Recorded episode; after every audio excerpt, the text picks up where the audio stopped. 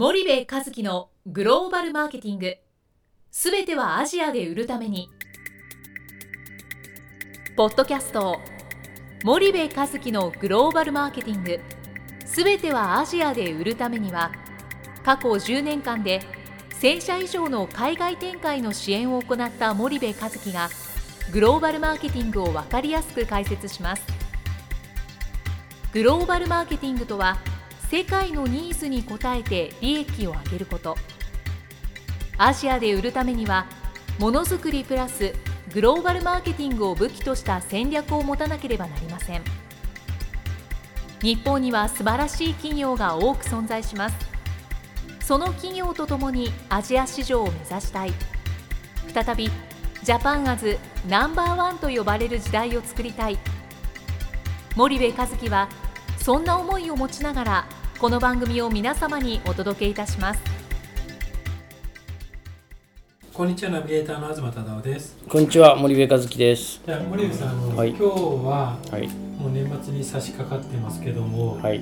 まあ、日本企業がよく海外に行くと遅い遅いって言われると思うんですけど、はい。まあ、スピードとかいろんな問題があると思うんですけど、うん。まあ、じゃあなんで遅いって言われるのか、うん。じゃあそれは早くしろっていう裏返せばうん。意味だと思うんですけど、うん。なんで早くしなきゃいけないのみたいなうん。ところをそもそも疑問に持たれてるはい。方もいらっしゃると思うんですけど、はい。その辺の疑問にお答えしていきたいと思うんですがはい、その辺は森口さんどうお考えでしょう？えー答えを先に申し上げますとですね、はい。理由が2つございまして、はい。1つはアジア新興国でチャンネルを作るのは時間がかかるんですね。で行ってすぐにそのマーケットシェアの大半取れたりなんてことはないのでチャンネルをデザインして、うん。でまああのマネジメントしてこうコミュニケーション取りながらうん。完全に自社のチャンネルにしていくには時間がかかるので早く行かないといけないですよっていうのが1点目で2つ目はそのいわゆるデフォルトを作らないといけないんだよね。で例えばその消費財食品とかっていうとチョコレートとかの話しましょうか。チョコレートでいうとアジア新興国で一番最初に口に突っ込まれたチョコレートを彼らはデフォルトのチョコの味だと思うわけじゃないですか。はいはいはいでそうすると遅れていけばいくほど競合の製品が溢れるんではいはいは埋もれちゃいますよね。いうんうんうんなので一番最初に、えーデフォルトにあ一番最初に突っ込まれたチョコレートがデフォルトになると。でこれ別にチョコだけじゃなくて何でもそうなんですけどね。あのシャンプーでもはいスキンケアでも。でこのデフォルトになるっていうのがすごい強くてでアジア新興国なんていうのはその今利益を出すっていうよりかは今利益少ないんだけど将来的に利益を出していくっていうそういう市場じゃないですかでそうするとそこでいかにデフォルトになっていくかっていうことがすごく重要でこの2点がやっぱりすごいあの、まあ、理由なんですけどね。そのデフォルトになるっていうのは具体的にどういうイメージ？うん、たうん例えばはい。僕らねえっ、とマクドナルドのハンバーガー美味しいって感じるじゃないですか。はいはいさすがにもう40になって美味しいとは僕は思わないけども、うん。まあ中高生ぐらいの時食べましたよね、はい。であれってやっぱり子供の時に口に入れられてるんですよ親に。うん。で、えーマクドナルドハンバーガーってこういうもんなんだと思ってますよね、はいはいだからポテトあるじゃないですかポテト、はいはい。あの細い長いやつね、うんあれがポテトだと思い込んでるんで、うん。太いポテトとか出てきたら、うん。ちょっと嫌みたいなね。た例えばね。それ例え悪いかもしれないですけどね、うん、っていうのが要はデフォルトなんですよ。例えば明治のミルクチョコレート食べて美味しいと思うじゃないですか。でねえっとゴディバのチョコレート食べてね美味しいって思うと思うんですけど、はい。結構リスナーさんの皆さんの中には海外のチョコレート食べてちょっとカカオが多すぎるなとかねちょっと甘すぎるとかね、ゴディバだからうわゴディバって言ってますけど、はいい、や明治のミルクチョコレートの方が絶対美味しいでしょと思ってるユーザーさんいると思うんですよ、うんロッテのガーナチョコレートの方が美味しいでしょとかね、うんで例えばプリンとかあるじゃないですか、ちっちゃい頃にプッチンプリン食べましたよね、はい。で僕はねどんな高級ホテルで手作りのプリンを出されても、やっぱ最後グリコのプッチンプリン戻るんですよ。それと一緒でねうんでリスナーの皆さんもいやいや何言ってんだとラフルズホテルのなんとかプリンがいいとかね。あのあのリッツ・カールトンのなんとかがいいとか思ってる人、うん。思口では言いながらも、はい。実はプッチンプリン大好きでしょみたいなね、うんうんうんそれってもう小さい頃の味覚なんですよ。はいはい。でそれそのデフォルトを取らないといけないっていう。うん。でその昔っていうか80年ぐらいまでは、はい。90年ぐらいまでかな。はい。ローカルのお菓子メーカーもチョコメーカーもプリンメーカーもなかったわけですよ。うん。だから敵は欧米だったわけですよね、はいはいで欧米は80年代に出て、はい。日本企業はそこから2 3 0年遅れましたみたいな話なんですけど、そうするとアジア新興国の人たちの舌の味覚がねはい。やっぱ慣れ親しんじゃってるのは欧米になっちゃってるわけですよ。でそれがすごく危機なんですよね、はい。で後からその味覚をひっくり返そうと思うとうんそれは大変じゃないですか、確かにね。うん。で今でもうまい棒をたまにあのコンビニで見たら食べるでしょ。食べますね。あれってちっちゃい時から食べてるからなんですよね、はいはいはい。食べたくなります食べたくなっっちゃいますよね、でそしたらうまい棒勝ちですよ、うんうんうん。うん。そういう話でチロルチョコレートレジマに置いてあったら取るじゃないですか。はいはい。だってちっちゃい時食べたからみたいな、うん。だそれが、まあ、デフォルトになるっていう話ではいはい。先進グローバル企業はその仕組みがよく理解されててはい。中間層の所得が今こうだと。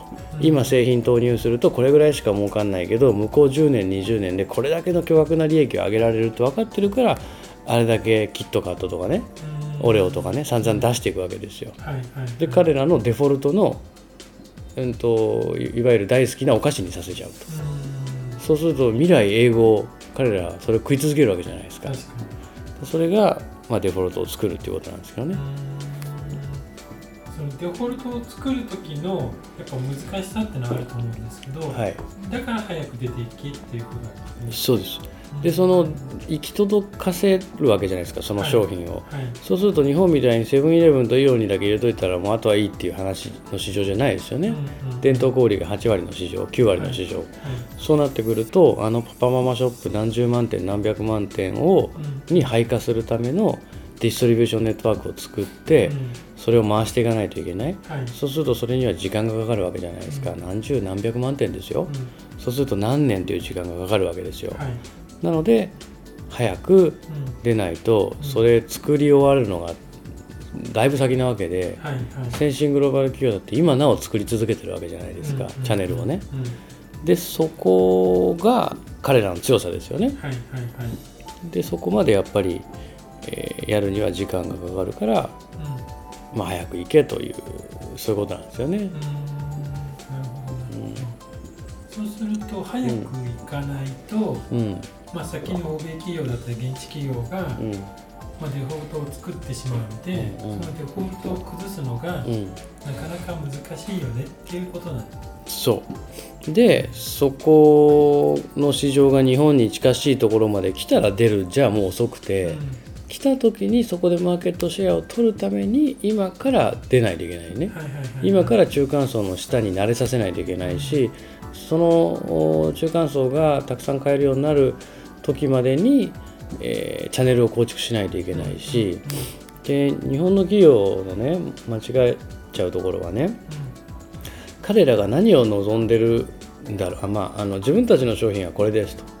でこれはいいものだから高いから、うん。えーアジア新興国に出ても、まあ、上位の人たちだけを狙うみたいな。うんうん。その人たちだけが食べればいいと。うん。で中間層や貧困層がその層になった時に初めて口にすればいいっていうふうに思ってしまうわけですよ、はいはいはい。けど特にお菓子なんてうもう子供の頃から慣れさせないとんうん。ダメなわけですよね、うん。で高級品っつったってたかがチョコレート菓子じゃないですか。うん。でそのチョコレート菓子はいわゆるヨーロッパのおゴディバのようなブランド力はないわけですよね、はいはい。そうするとそれは100円200円のものなわけですよ所詮、はいはい。1000円2000円で売るようなゴディバとかねうん。ああいう会社にはなれないわけじゃないですか、はいはい。そうするとやっぱりコモディティの世界で戦うしかないわけですよ。うん、うんうん。で、えーそこが一つだし、あともう一つはその消費者が何を求めてるんだろうっつって消費者調査いっぱいやるわけですよ、もうめちゃめちゃ意味ないんですよね。うん。でそのチョコがねまずいんだったらそれやったらいいけど、うん。そんなもんもうある程度日本の市場で鍛えられてきたチョコレートじゃないですか、うん。そんな味がねうん。なんかあのうんこの味しますとかそういう話じゃないでしょ？チョコはチョコじゃないですか、だとすると自分たちのその消費者がどんなチョコを求めてるかなんて聞いたって無駄ではい。出てこないですから、うん。それよりも彼らの口に一つでも多くのチョコレートを突っ込むってことの方が大切なんですよね。うん。でそれをやれてる企業は勝つし、うん。やれない企業は負けるし、うん。っていう話なんで、はい。あの消費者調査ばっかりやってアジアの人はどんなお菓子が欲し求めてるんだろうってそれが仮に出てきたとしてもね、そのなんだろう今までいろんなものを食べ尽くした上で出てきてる意見じゃないわけですよ。数少ない食べた経験からのあの意見なんでね、はいはいはい。そそれが全く重要じゃないとは言わないけどそんなことよりも彼らの開いた口にチョコレートを突っ込む方がうん。あのよっぽど効果的なんですよね。はいはいはい。だからあの欧米の会社なんて、えっと、グローバルブランドの商品をそのまま持ってってるじゃないですか、うん。それは若干の微調整はしますよ、うん。安くするために原材料変えてそれによって味が変わるとかね、うん。なんだけどああのアメリカで売ってるオレオをねうん。しアジア新興国で全く別のものにしないでしょ。オレオを売るじゃないですか。ね。キットカットを売るでしょね。ね。M&M's 売るでしょ、うんでコーラだって炭酸の量とか砂糖の量とか味とかいろいろ変えてるけども、はい。基本コーラを売ってるわけじゃないですか。うん。市場が何を欲してるかなんて考えてうん。その市場に合ったものを新たに作るなんてことはしないですよね、そうん、なんで日本の企業はもうすでに素晴らしい商品持ってるわけだからその商品がどうこうなんていうことはどうでもよくて、むしろ現地適合化なんかしなくていいんですよ。うん。うん現地適合化しなきゃいけないのはプライシングの適合化とうんチャンネルの適合化だけなんですよね、なのでどっちかっていうと小袋に分けるとか、はい。そういうパッケージ買いやすくするっていううん価格に結びつくチャンネルに結びつく現地適合化だけしたらよくて、うん。あのまあ、そういうことだと思うんですけどね。うん。わかりました。じゃあ今日はちょっと森部さん時間が来たのでここまでにしたいと思います、はい。ありがとうございました。はい、ありがとうございました。本日のポッドキャストはいかがでしたか？番組では森部一樹への質問をお待ちしております。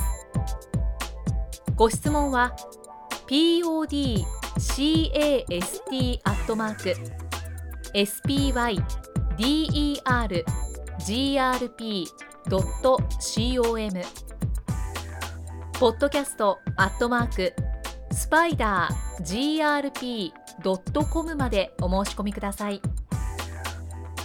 たくさんのご質問をお待ちしております。それではまた次回お目にかかりましょう。